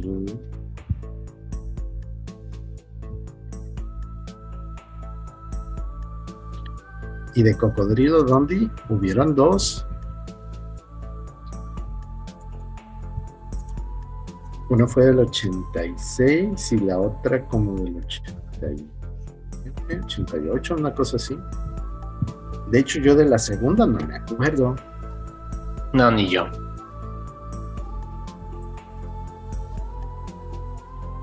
¿Te acuerdas de una donde salía Michael Douglas?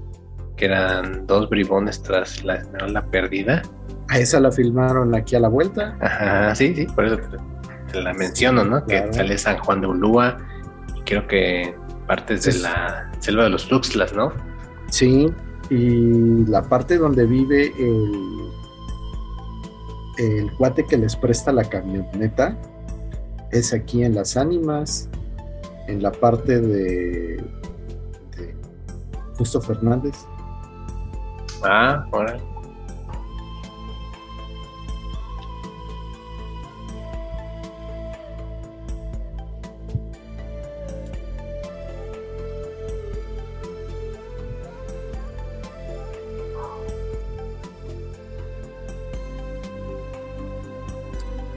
Ahora, aparte, bueno, ya, ya que estamos tocando aquí los asuntos casi casi aboriginales, ya es que comentábamos antes de empezar de los dioses deben estar locos. Ajá. pues esa es otra que, que está interesante porque pues es cómo afecta a una cultura una botella de Coca-Cola.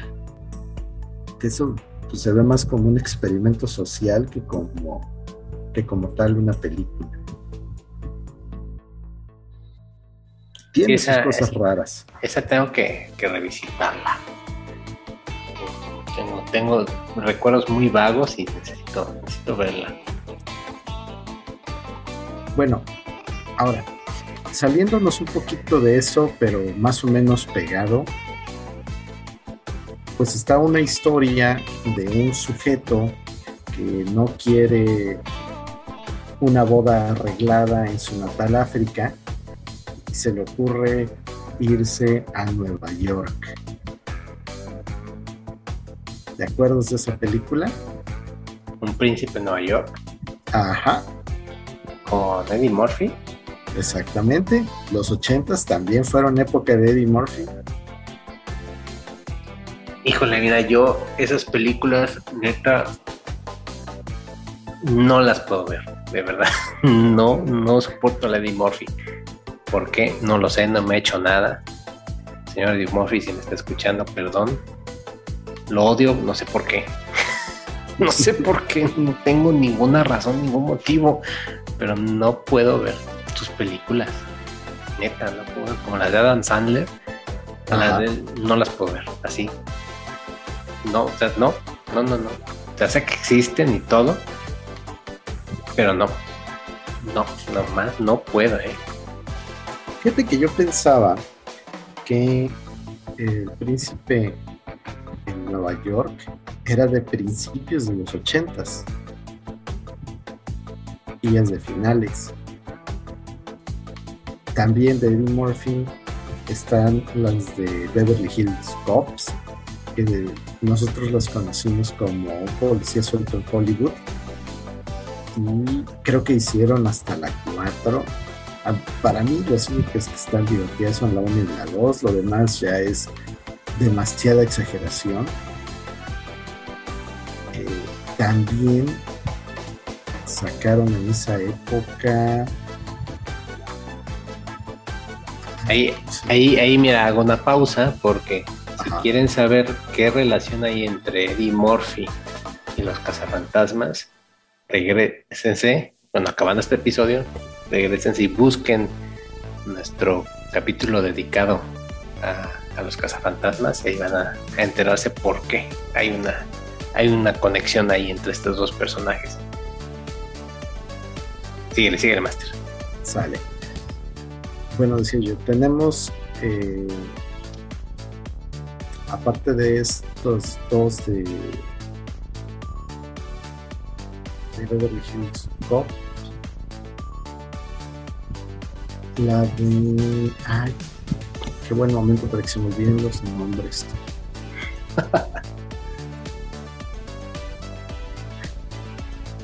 pista, pista, alguna pista. A ver.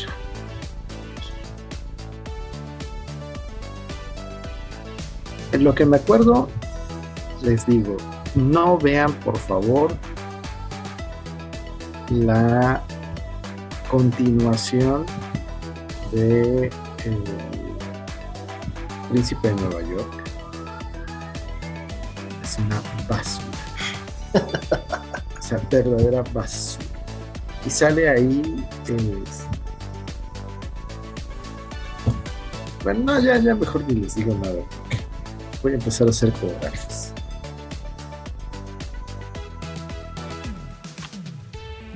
Oye, ¿sabes qué? No, hemos este, mencionado Batman. Ah, bueno, sí, tienes todo. El 89. Todavía alcanzó a estar en los 80. Sí. Que también. Yo creo que. Mm, o sea, Superman en los 70 como que atrajo la mirada de los superhéroes, pero se quedó ahí nada más. Como un mero fenómeno. Y ya. Pero. No sé, Batman fue como abrir las puertas, ¿no? A decir, este. El cine de superhéroes sí, puede ser interesante, sí puede tener una historia, ¿no? Sí puede tener un trasfondo. en Superman, pues es nada más Superman, ¿no? si, siguen este podcast ya saben que yo aborrezco Superman, que me aburre. Entonces, con todos mis respetos a Christopher Reeves, que sí es un, un personajazo, pero para mí el, el héroe como tal no me funciona en ningún, en ningún modo, pero con Batman sí como que fue, ¿no? aquí hay una historia, señores, aquí hay algo interesante, ¿no? Que hay algo que sí podemos sacarle provecho. Bueno, ya me, ya me, pude acordar por fin. La primera película de Eddie Murphy en los ochentas se llama 48 horas. Está bastante entretenida. Y una de las cosas más chidas es que no es comedia. Es una película seria.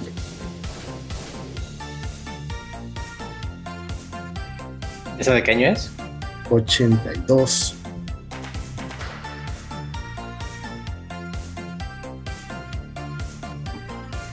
Casi nunca me, suena, me suena mucho el título, ah, pero no, no, ahí, te voy, ahí te voy se te hace conocido que un policía tenga como ayudante, llamémoslo, a un criminal? Bueno, pues esa es la primera película del, del subgénero de policías y ladrones trabajando del mismo lado. Buen dato, ¿eh? eh ya saben. Y bueno, otra de Eddie Murphy, también ochentera, que a mí me gusta mucho, pero aclaro que eso es por cuestión profesional. Es de Mendigo Millonario. De Mendigo Millonario se me hace una muy buena película para mostrar cómo funciona el mercado de futuros. Y en general pues los mercados financieros. Cómo puedes perderlo todo o ganar entonces eso está muy muy chido en esa película sale nada más y nada menos que nuestra Screen Queen. Sí saben de qué estoy hablando, Eh, pero ¿cuál de todas? Pues precisamente hecha en las películas de terror de los ochentas, Jamie Lee Curtis.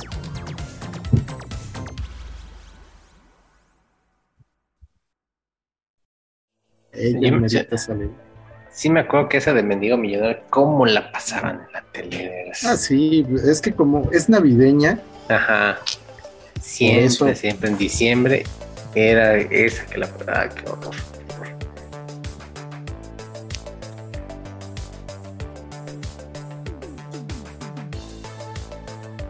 Oye, también no podemos hablar de los 80, pues sin mencionar a nuestro querido Daniel Laruso. Oh, claro. Karate Kid. yo me acuerdo, yo me acuerdo.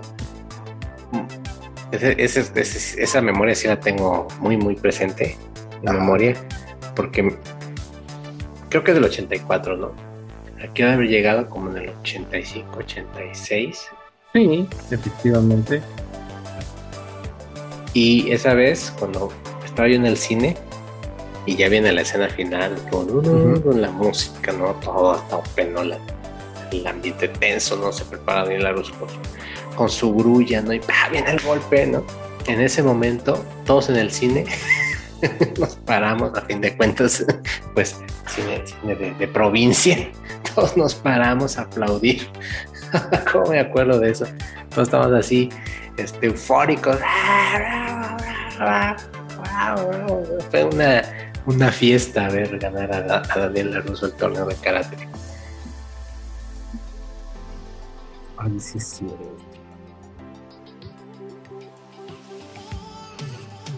Y ya de ahí empezó la moda de que todos traíamos cintas en la cabeza con, con kanjis que nunca entendimos pero todos teníamos ya nuestra cinta y todos queríamos practicar karate y lanzar patadas. Sí, claro.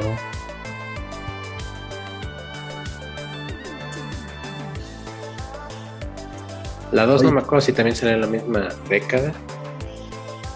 Karate Kid 2 Chavos. Me lo pones difícil. Puede ser que sí. Ser que sí.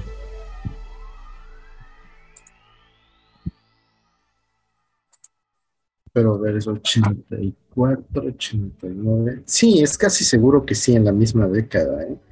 porque no pasó mucho tiempo para que la sacaran, que es la temática de que se van a Okinawa y ahí conoce a la chavita esta. De hecho, la, el tema de amor lo interpreta Peter Cetera, mm. que acababa de dejar Chicago y se volvió solista.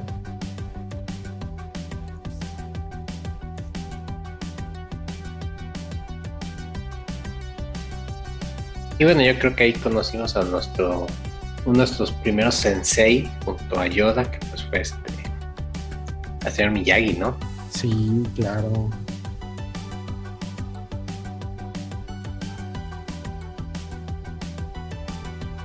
Oye, pues resulta que las tres primeras sí son ochentas.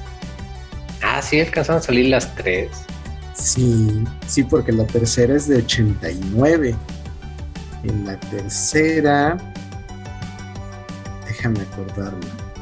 En la tercera, Daniel ya tiene su su título de del Valle y entonces tiene que defenderlo, pero él ya no quiere pelear, que es cuando aparece este cuate de, del cabello relamido.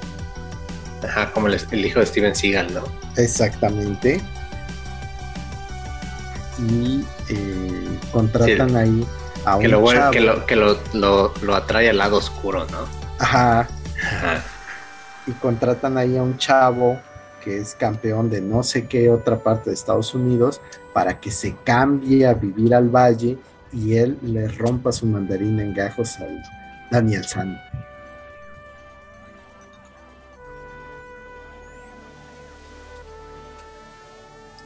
Definitivamente me quedo con la 1. Sí, efectivamente la 1 es, la que tiene más, más corazón. Sí, la 2 todavía tiene ahí un poco, pero pero ya de ahí en adelante. Sí, es que el, movi- el movimiento de los tamborcitos de la 2, como que dices, todavía la grulla te la compro, Ajá. pero ya el tamborcito como que... mm, Ya, sí. Ay, le hubieran hecho más imaginación ahí, ¿no? Un Hadouken, no sé, algo, ¿no? Un Kamehameha, ¿no? Bueno, ya nada más como, como dato cultural para los que identifican Karate Kid con Jackie Chan y con Jaden Smith, pues, ¿qué les puedo decir? No, no, Jackie no, no lo no. Jackie Chan se me hace un, un excelente actor de artes marciales. Sí se la compro que es ese maestro que nos muestran ahí, pero es una tremenda falta de respeto desde el nombre. O sea, todo es en China, lo que entrenan es Kung Fu, pero se llama Karate Kid. No la mueres. Y bueno, si tienen- sabes, tienen la oportunidad- de dinero. Claro.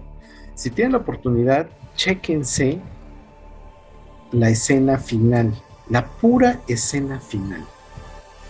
Porque la versión que vimos en el cine está recortada.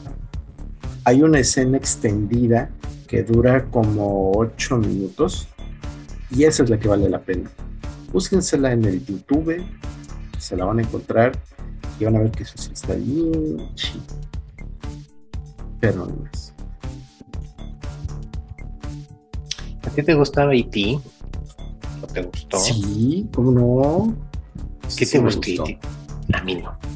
Mira, a mí sí me gustó porque está, está tierna. Pero más que eso también porque es una de las películas que me llevó a ver mi mamá. Entonces, las películas que me llevaba a ver mi mamá tienen un, un muy, muy especial lugar. Un extra, extra de cariño. Sí, sí, sí, por supuesto. Igualmente entran en esa la de Me enamoré del maniquí. Hoy será muy buena. Bueno, Romanticona, pero me gustaba. de esa, fíjate, lo que no me gusta es que salió muy bien la primera, que es de finales de los 80, 87. Y luego hacen la segunda parte. Ya la segunda parte como que ya no embona igual. Y la otra es que hay una que no me acuerdo exactamente cómo se titula, pero es exactamente lo mismo, nada más que en lugar de que la chica venga del antiguo Egipto, la chica está maldecida en, Europa del Este, es una, es una princesa, una cosa por el estilo, y es por un collar. Cuando le quitan el collar, la chica se vuelve de, de carne y hueso. Y un rollo así. Es una...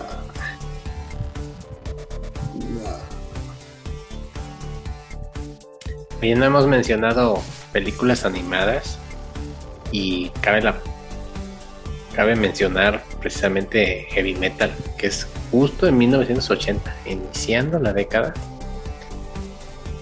que es, pues yo creo que una, una obra que rompió muchos esquemas, que se atrevió a un estilo de animación diferente, a presentarnos historias para adultos en caricaturas, que pues, era muy raro verlo en esos tiempos, y que creó, pues, yo, siento que, que junto con Blade Runner y otras obras le dio un impulso muy fuerte a la ciencia ficción, ¿no crees?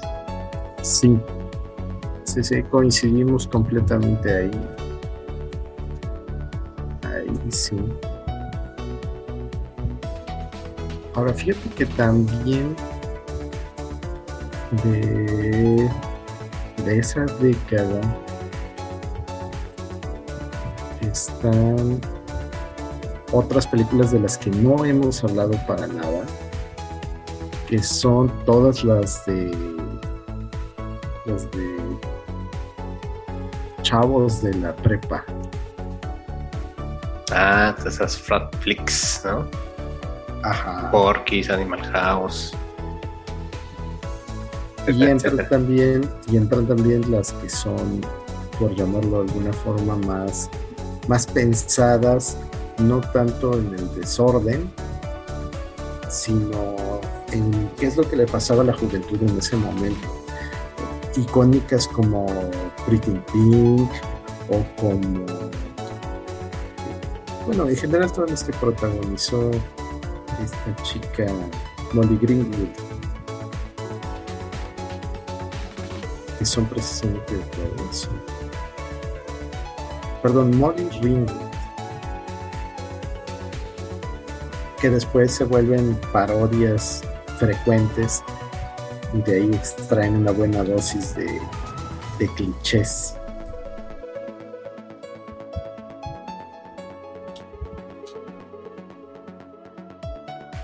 De esa época, ¿sabes cuál es una de mis grandes favoritas? Tengo, tengo ahí dos. Pero la más, más es el Club de los Cinco. Ah, como no, Club. Este tema de los Smiths. El tema principal es de. Los Smiths, ¿no? No el principal.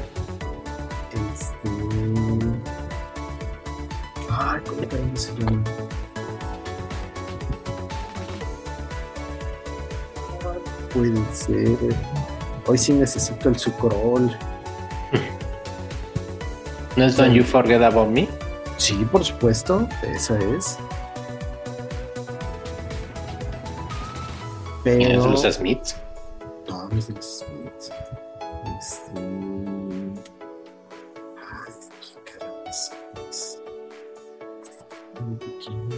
Ah, no, Simple Minds, perdón, está yo. Ándale, sí, gracias. Simple Minds, sí, como no.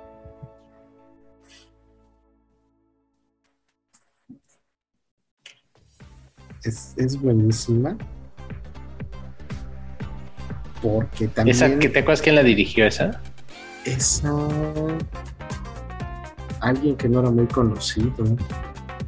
Eso seguro. Bueno, la dirige y la escribe John Hughes. Ah. Sí te digo que no, no, era muy conocido. O sea, ahí parte de lo que está muy, muy interesante es el casting, porque también son icónicos. O sea, sale Emilio Esteves, Molly Ringwood, eh, al Chibi, ¿cómo se llama este cuate el ver? Anthony Michael Paul. Sale también Jeff Nelson. ¿Cómo se llama el cuate que la hace de Vernon? Gleason, Paul Gleason. Sí, es una película muy chida. A mí me encanta la canción.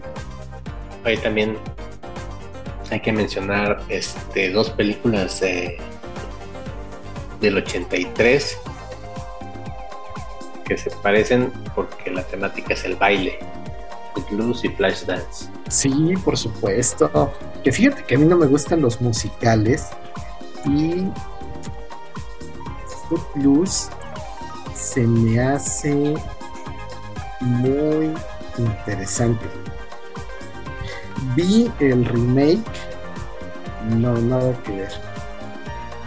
El remake Capes. Pero original sí, sí tiene chiste. Mucho chiste. Nada más que coincido con lo que decían unos sujetos que se supone que saben de esto, que ver Footloose pensando como piensa la gente de hoy sería una clara referencia a la homosexualidad. Cuando esa no es la intención de la película. Yo creo que lo interesante es eso, ¿no? De que cómo una obra puede ser leída y releída pasos del tiempo, ¿no? Sí. Me llama poderosamente la atención eso de, de verlo con los ojos actuales, ¿no? O sea, como lo que platicamos de Robocop, ¿no? Que pues cuando la veíamos, pues para nosotros lo más normal del mundo. Y ahorita, o sea, si te ponen una película así, en horario estelar, pues sería cancelada inmediatamente. Sí, claro. Y bueno, respecto de Flashdance, es muy buena también por toda la música que tiene. O sea, la, la, banda sonora de esa película solita es una chulada. Y ahora le pones las imágenes y tienes toda esa iconografía que también se ha retratado en muchísimas ocasiones. La chica a contraluz en una silla a la que le cae un balde de agua. Inclusive lo sacaron en Shrek.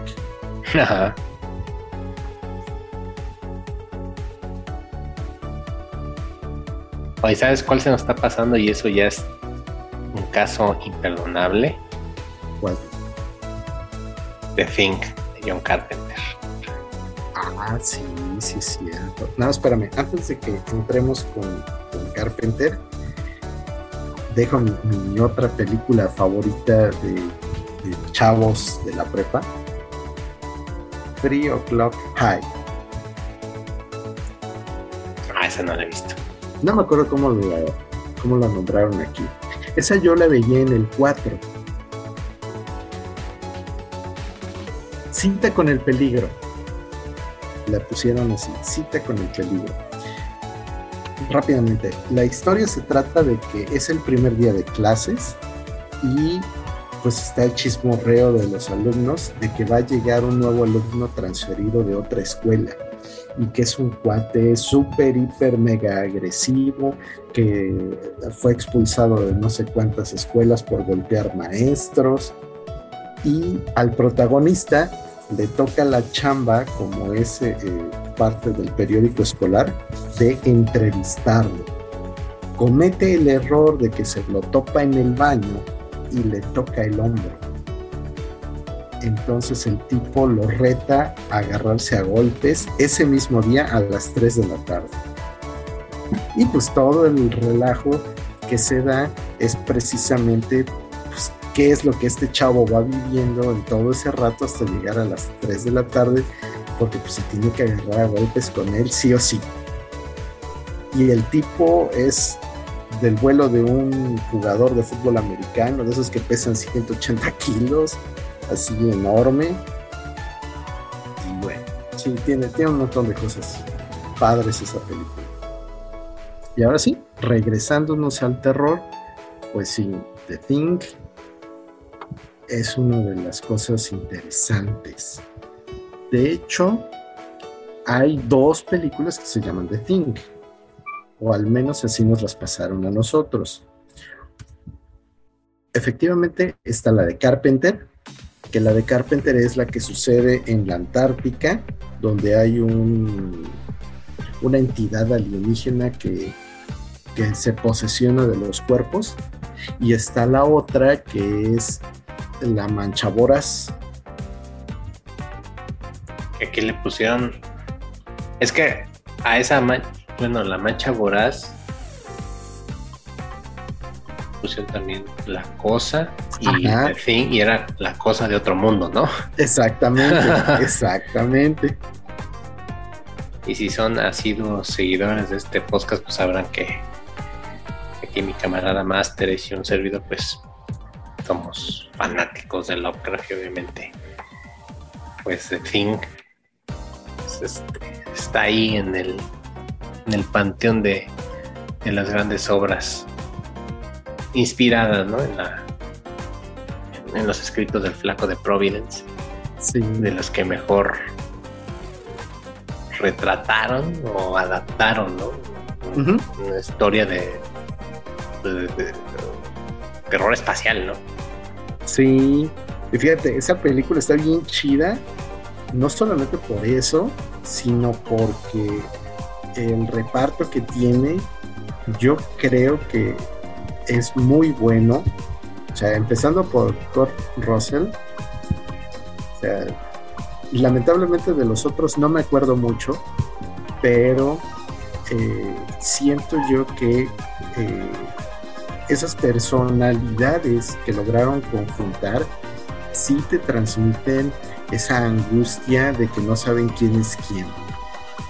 Y bueno, eso como es lo, esencial de la película, para mí, pues por eso vale mucho la pena. Sí, y si pueden, este, échense, hay un cuentito corto en el que está basado, que es Who's There, no me acuerdo el autor, un cuentito así súper chiquito, que es el tres hojas creo, muy bueno y, muy buena la, adaptación a cine pues que en internet lo encuentran bien fácil, ¿no? Lo puse, mira quién anda ahí, que cuentito, mini cuento.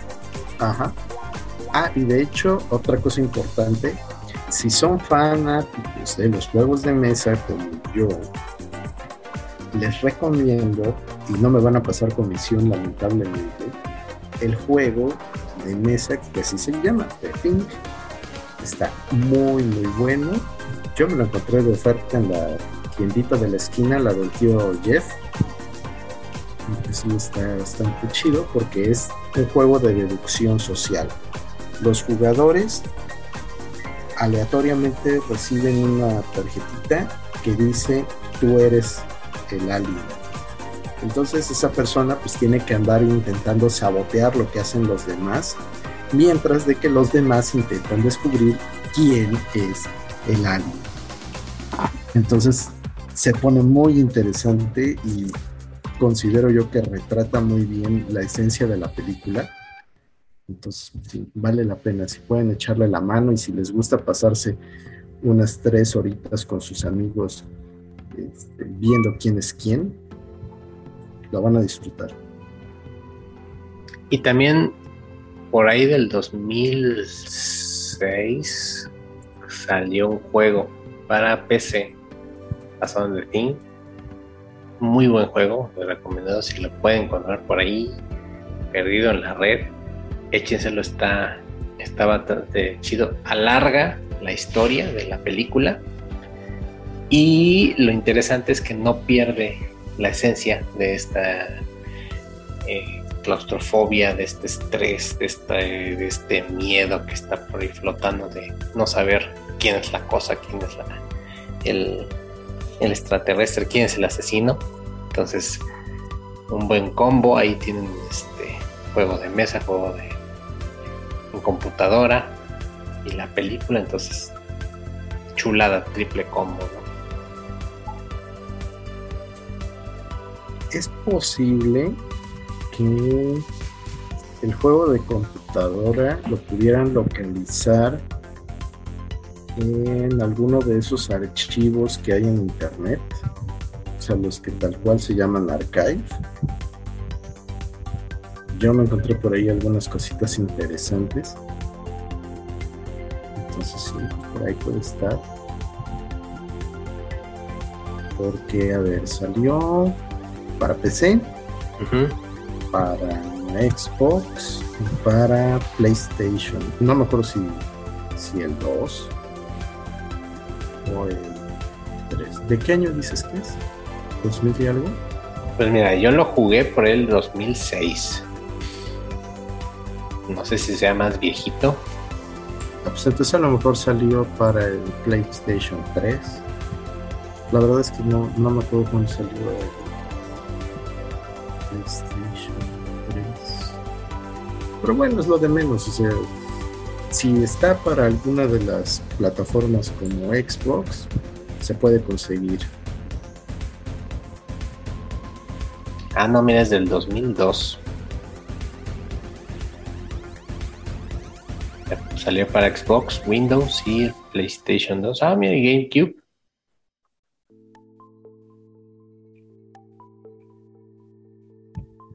Entonces ya tiene 20 añitos ese juego.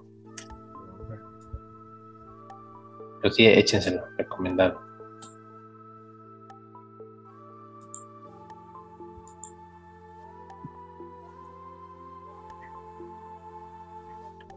Y bueno, Master, yo creo que nos podríamos pasar aquí toda la noche porque hay muchas películas que nos quedan pendientes.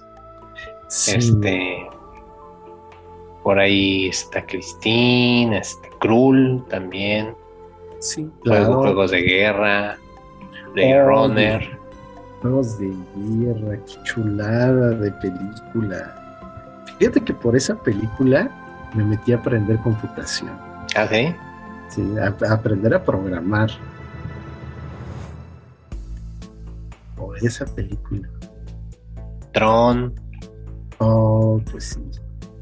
¿Y usted?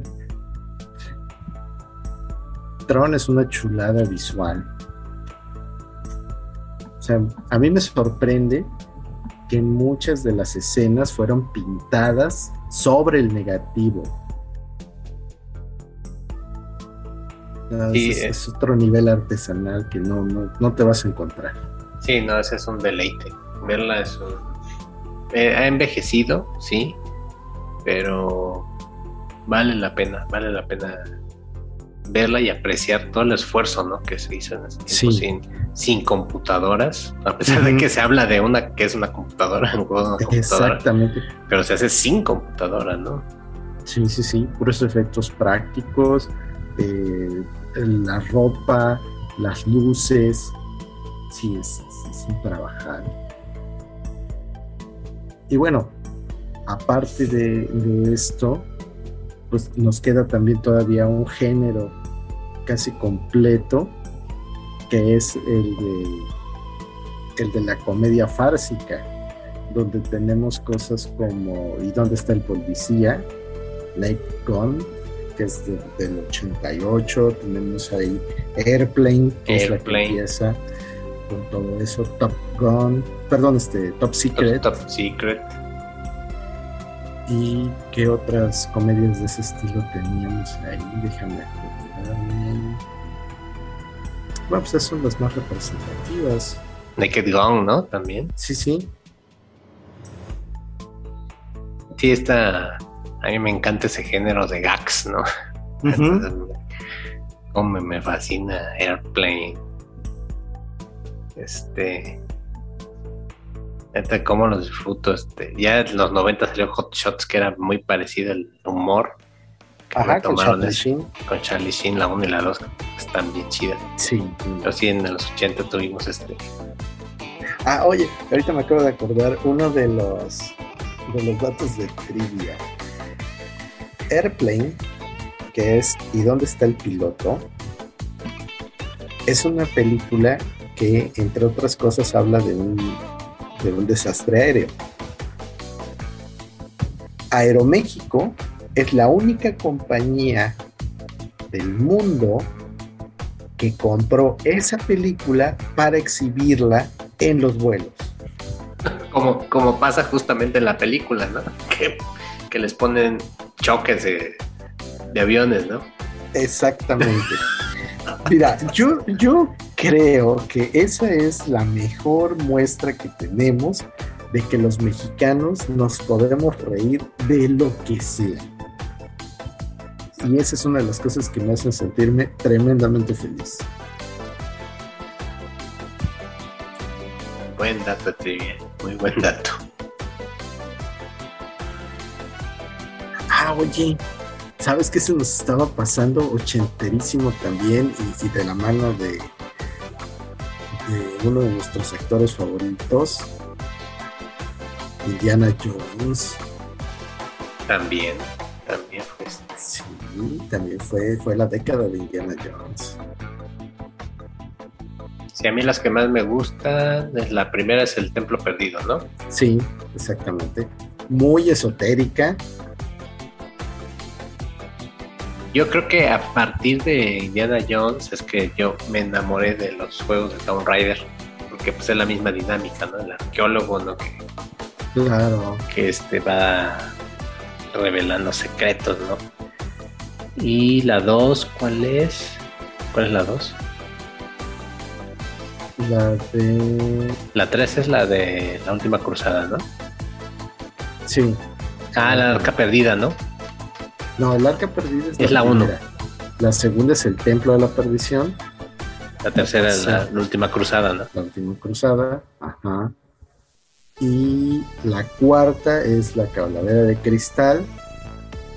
Ah, esa no la vi ni la veré. no, espérate, espérate, espérate, espérate. Que viene la quinta en 2023. Sin comentarios. No voy a decir nada, no voy a hablar mal. Se rumora que el buen Harrison Ford va a ser rejuvenecido, así como le pasó a Luke Skywalker en El Mandaloriano. Perdón, El Mandaloriano. Este asunto de las rejuvenecidas me empieza a preocupar porque es caldo de cultivo perfecto para un montón de remakes que no necesitamos. De por sí ya el mercado está saturado. Pero pues también me da un poco de que pensar que ya no hay estrellas en el sistema de Hollywood, ¿no? Que atraigan a las masas. O sea, que tengas que recurrir a, a los viejos, a los viejos conocidos, para que tu película sea rentable, ¿no? Sí. Eso es me causa mucho ruido como tienes que reciclar las cosas por la falta de, historias nuevas, frescas y de caras, ¿no? No, no si lo platicaba contigo que ya este o sea, ya un actor no te jala, ¿no? Como antes de, ah, Harrison Ford, vamos a ver una Harrison Ford, aunque no supieras de qué era, pero ibas, ¿no? Ah, este, va a salir vamos a verla, ¿no? No sé de qué va, pero la voy a ver, ¿no? Voy por el actor, la actriz, ¿no? De lo que me llama, o es el director, pero ahora, ¿qué es lo que te jala? Nada, ¿no? Ya no hay un, ese Star System, ya está colapsado. Pues mira, tan colapsado que ya viste lo que pasó en los Oscars, tuvo que haber una pseudo pelea entre negros para que eso tuviera audiencia. Sí, sí, un claro ejemplo de que ya no hay estrellas de cine como tal. No, Y, fíjate, ya tiene varios años que los torneos de eSports o de otras cosas tienen muchísima más audiencia que lo que tiene Hollywood en ese tipo de eventos. Y además ahorita también el asunto hollywoodense tiene una piedrita en el zapato, bueno, de hecho varias piedritas en el zapato, llámense HBO Max, eh, Netflix, y anexas, pues está también todo lo de Amazon, similares. Sí, y la pandemia que cambió totalmente sí, la forma en que asistíamos a ver las películas. Pero bueno, ese es tema de, de otro episodio. Sí, efectivamente, es de otro episodio. Pero, pues, ¿qué lo vamos a hacer? Sí, yo creo que hasta aquí la vamos a dejar porque creo que podríamos amanecernos bailando con todas las películas que nos faltaban, pero yo creo que mencionamos así las que más veíamos en la tele, las que más nos llamaron la atención. Obviamente, tú que nos escuchas te deben llegar los recuerdos de otras más o dependiendo del país donde vivas, yo creo que también había otra oferta de películas diferente aquí a la que teníamos en México. Pero sí queríamos compartir contigo este ejercicio de, de recordar ¿no? lo que vivíamos, que no podíamos, no teníamos mucho de dónde escoger, entonces pues, nos conformábamos con lo que nos pasaban en la tele o con lo que rentábamos en el club y ya de vez en cuando lo que había en el cine, ¿no? Entonces, pues fue, fue bastante chido recordar estas películas. Hay algunas que ya apunté por aquí.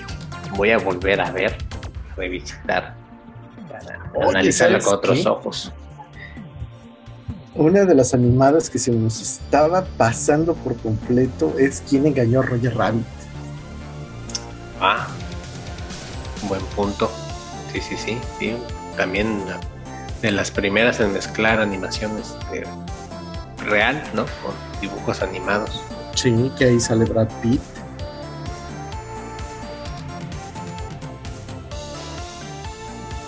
Sí, sí, sí. Qué bueno que, que la mencionaste. Sí, te digo, digo, a medida que platicamos fueron saliendo más y más películas. Pero bueno, es, es bastante. A ver si tú te acuerdas de es que yo no me acuerdo quién es el protagonista, pero hay una película donde eh, se trata de que eh, es un sujeto que es eh, barman o algo por el estilo y pues, se la pasa como, como aprovechándose de eso para hacer dinero y que termina la película siendo así como una lección de moral no hagas cosas malas y algo así. ¿No eras de cóctel? Ajá. Con Tom Cruise, ¿no? Ah, Tom Cruise. Sí, es que yo ahí estaba confundido, no me acuerdo si era él o era, o era Brad Pitt o quién era. Ajá, cóctel, cierto. Y hay otra, creo que también es de él, donde es jugador de billar. Ah. Sale, creo que Paul Newman Ah, esa sí no me acuerdo. Para que investigar.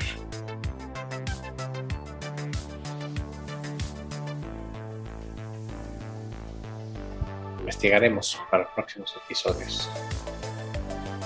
Pero bueno, mientras vamos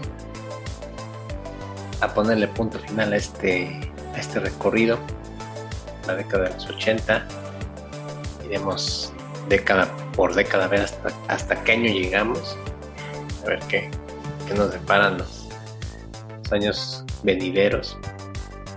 Pero bueno, estuvo, estuvo, interesante, estuvo chido este, este viaje al, pasado, ¿no, Master? Definitivamente. Yo creo que en estos ejercicios una de las cosas más agradables es precisamente todo lo que te acuerdas gracias a las películas. Con quién fuiste, a dónde fuiste, si te divertiste, si no te divertiste. Todo eso es, es pues sí, como, como lo dice el cliché, es volver a vivir.